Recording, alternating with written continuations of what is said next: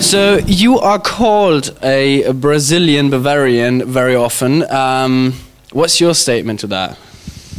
Well, I don't know. That's a good question. I mean, I am half Brazilian, half Bavarian. I mean, I grew up in Bavaria. I was born in Brazil originally, but I grew up in Germany. And my mom and half of the family is German from that area. Um, so yeah, I grew up in a very small Dorf. How's he called? Mm uh, what's the name in English? Village. Like village. a village, yeah. yeah. Klein Ostheim, it's called. Ah, oh, okay. Uh, in, in, in, it's near Aschaffenburg also. It's it's yeah, yeah in the near yeah. from from uh, Frankfurt. Anyway, uh, but then I moved to Brazil when I was seven, six or seven. So I don't know. I, I don't really consider myself that much of a Bavarian, but it it is part of me. So I would say that that's a correct statement. nice. Um, how did you first got in contact with electronic music or music in general? Mm, music in general, very early on, uh, through my parents. Uh, when I was eight or nine, I think, I no nine, I think, I started playing guitar. I played a little bit of drums as well for a while, but didn't really have the coordination to keep that going. Uh, and then when I was about 16, I think I started.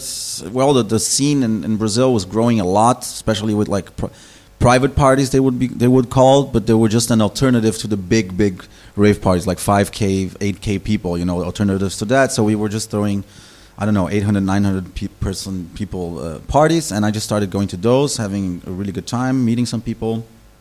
I was still underaged at the time, so I couldn't I could only go to the legal ones. Um, yeah, yeah. And I don't really remember how it started, to be honest. I just met someone who was playing, and then I, I'm, I'm i love learning new stuff, and I'm just very curious in general.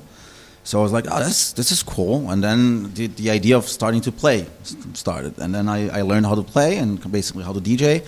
Uh, and then shortly after that, I was like, okay, but where does the music come from that I'm playing? And then that's kind of how it, it started. And I kind of got into that.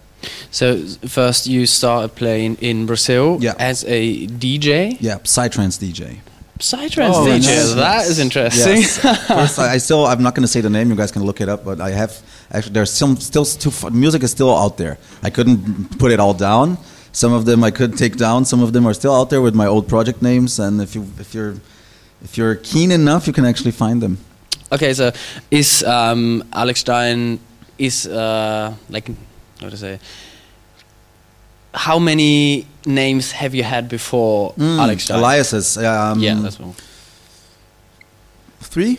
I think. Yeah, I was Alex T when I started DJing as a Psytrance DJ, and then after that I have my Psytrance project, which again I'm not going to name, but no, you guys can look it up. I thought uh, it's still out there. I actually forgot my SoundCloud password, so my profile from like 12 years ago is still online there. You can see I look like a kid. It says like Amsterdam, Alex Stein, 22 years old, blah blah. Ah, such a kid. But anyway, it was good times and. Uh, yeah, after that, I had that project, and then I kind of was just making music It's actually four. I, I, was I made music as Stein a little bit, minimal techno as well, and then when I moved back to Brazil, I was just like, okay, no one can say that name here.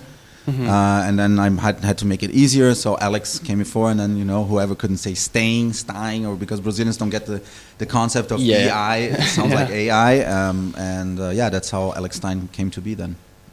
The name. Nice. You're still playing uh, Psytrance set? No, not anymore. It's been a while. It's been a while. I still enjoy it. I mean, I have love for it. it has been a huge part of my life. That's how I'm, i met some of my greatest friends, even uh, Victor as well. We met DJing at a Psytrance party. He also was a Psytrance DJ uh, and producer. Both of us were, were, and that's how we met. That's, but I, I don't really. I, I, I have a moment or so once in a while where I listen to it uh, and I enjoy it, just thinking back to the time.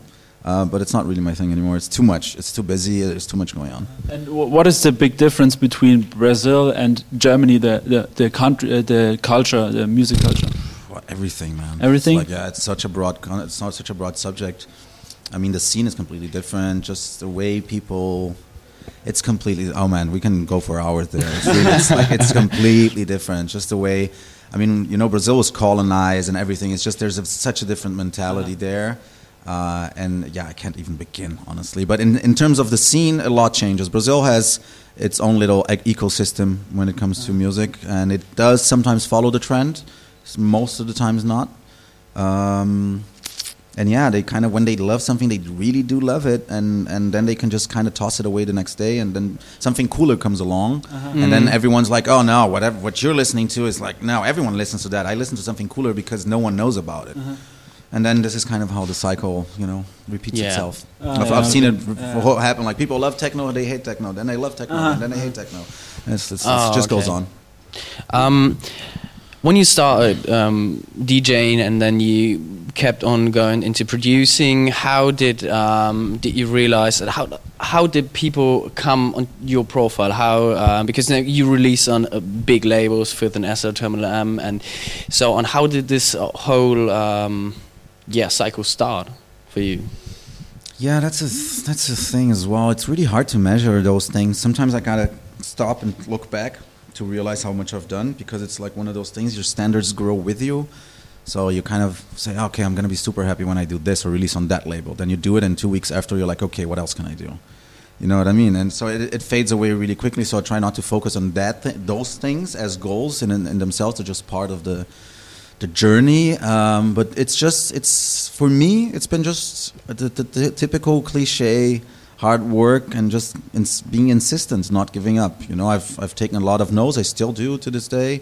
With labels, it never really changes, guys. It only becomes more complicated, to be honest. And uh, yeah, because you expect more of yourself, the label does as well, Yeah, etc. yeah, yeah, it doesn't true. really get easier. It gets easier in the things that you're struggling as an upcoming artist, but then other things come in. You know, it's just the the cycle never really ends. Um, but really, uh, it's been. I mean, I started releasing on let's say bigger labels maybe four or five years ago. Uh, on Senso and this and that, I was I worked towards that for a long time. Um, you know, I was working, sending demos, getting no's and no's and no's, and eventually kind of clicked. And then one thing leads to another, and it's very it was very organic with me, very natural. I wasn't really, you know, crazy about it. I was just, you know, even with Terminal M, I met Monika, then I saw at the airport, hi, I'm so and so, can I send you music? And then I got a bunch of no's, and then eventually I got a yes, and then you know that's that's how it happens usually. So you um, traveled a lot. I mean, Yeah, not right now, but usually. yeah, yeah. Usually that, Yeah. that's what, what I was, was leading to. What are you doing right now? well, doing a lot of music, a lot of new music. Uh, teaching has been a really great thing for me in the last um, few months. Since June, I've basically been giving classes every day. It's been Okay, crazy. like yeah. online classes. like every day of the week. Like literally, I had maybe a couple of days off. Uh, now I'm t- gonna take some time off in November because I gotta finish my own stuff, etc. But it's been super great. Uh, it's been keeping me busy. It's been I've been getting to meet new people as almost as I would if I would be on the road. You know, just All meeting people, etc. So that's cool. Keeps me keeps things fresh and dynamic, and it even is cool because I can revisit old projects and even remember stuff that I have forgotten about. Like it would be, it's cool for me to open a project from two years ago and it's like, oh, I even like see something that I did two years ago and I couldn't even remember about it because it's just like an old trick or something. And you're like, oh, that's actually super cool. I should do that more often. Um, so it's it's a cool experience. So did you? Um, do you think you got better in producing while teaching? I mean, when Yeah, you teach, for sure. you you repeat. Yeah, no, I, I'm I'm always. That's the thing. I, like I said, I love learning, so I'm never really happy. Like the tracks that I Mhm. did in March, I think they're crap, you know, as opposed to the ones I started last week. You know what I mean? yeah, so I'm, yeah, I'm very picky with my own music, uh, but definitely teaching. Again, it just refreshes refreshes your your, your knowledge. I'm bypassing it on to other people. I'm basically repeating it to myself again. You know what I mean? So it's it definitely. Uh, it was weird seeing that stuff that is natural for me. I don't really think about in my process, you know, of making music. It just kind of it is there because I've done it so many times. Okay, yeah. Uh, but when I'm speaking those things out loud, I'm like, oh, I didn't even realize I did that. You know, it's just Mhm. because it becomes this, yeah, norm. Natural. Yeah, yeah. Yeah, train it yeah. so many hours that eventually it kind of just happens. How would you describe your music? Ugh, I hate that question. Um, You can also say past. no, I'm just kidding. No, not in a bad way. It's just like it's so. How can you describe your own music? I don't know. You know, uh, I, I, I guess other people should do that for me. Yeah, I mean, Um, often artists have their own take on their music because um, Yeah. they always get so influenced by the people say, "Yeah, Mhm. you do this kind of music," and you get like Mhm. uh, uh, put into a category. And sometimes it happens that artists say, "No, but I'm that, and I feel that." And maybe if it's not the case, then yeah, I don't. I don't feel. I mean, I like peak time. that's like I, that's the energy I like. When I'm in the studio, that's what I'm thinking. You know, I that's the kind of music I, that really drives me. You know, the the big stuff, uh, the big emotions, big moments. Uh, not all the time. You know, I have more chill tracks. I, like doing melodic stuff as Hmm. well. But the usual, that's what I would say. But I mean, I would. I, I bet there's going to be someone out there who's going to say that I. Um, if I say that I do techno, it's- they're going to say that's not techno. So I mean, it's always going to be a back and forth. You know, that's why I also try not to put labels on it. Uh, as long as people are dancing and are having a good time, That's I'm good. So since you're a lot in the studio, what do you what do you use most? At which synthesizer is your favorite right now, or in general? Good question as well. I mean, since I moved from Brazil to Berlin last year, I had to sell everything, all of my stuff, all my studio, like everything I had in Brazil, Okay. uh, which was well, it wasn't bad. It's a ne- renewal, but I, you know, especially my my soft my hardware since uh, kind of broke my heart to sell those. Um, but right now, I, am- I'm working only in the box, basically in my new studio here. I haven't really had time to really um, buy any good stuff. I mean, not good stuff. Everything is good, but you know, some.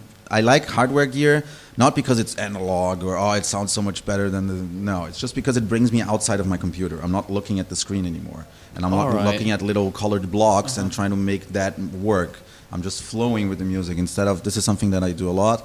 Is bring myself out of the, the matrix because otherwise you're, everything is too predictable. You're biased. You're seeing that a hi hat is going to come in. You're not feeling it so much as much as you're just progressing with the timeline bar. You're like, okay, yeah, that makes sense. Okay, now that comes in. But sometimes, you know, get out of that is nice. So that's what I miss about like having gear in the studio. So you turn away from the computer and just go somewhere else, and your mind goes somewhere else as well, which is cool. So now, uh, rough times. What um, was a wish that you have, like a big wish right now? Good question. I don't know if I can be selfish. Uh, I wish I could go see my family, which is in Brazil, and my parents, and my dog, and everyone else. Uh, as a general wish, I, I wish this the whole thing is over and we can go back to partying. Honestly, That's sucks. Yeah. Sucks, yeah. but meanwhile, we are all stuck in the studio Yeah. and producing, and I would say that you show us how to do that. Sure, let's do it. Let's do that. Yeah, absolutely. Thanks. Nice. No Thank you. problem. Thank you. All right.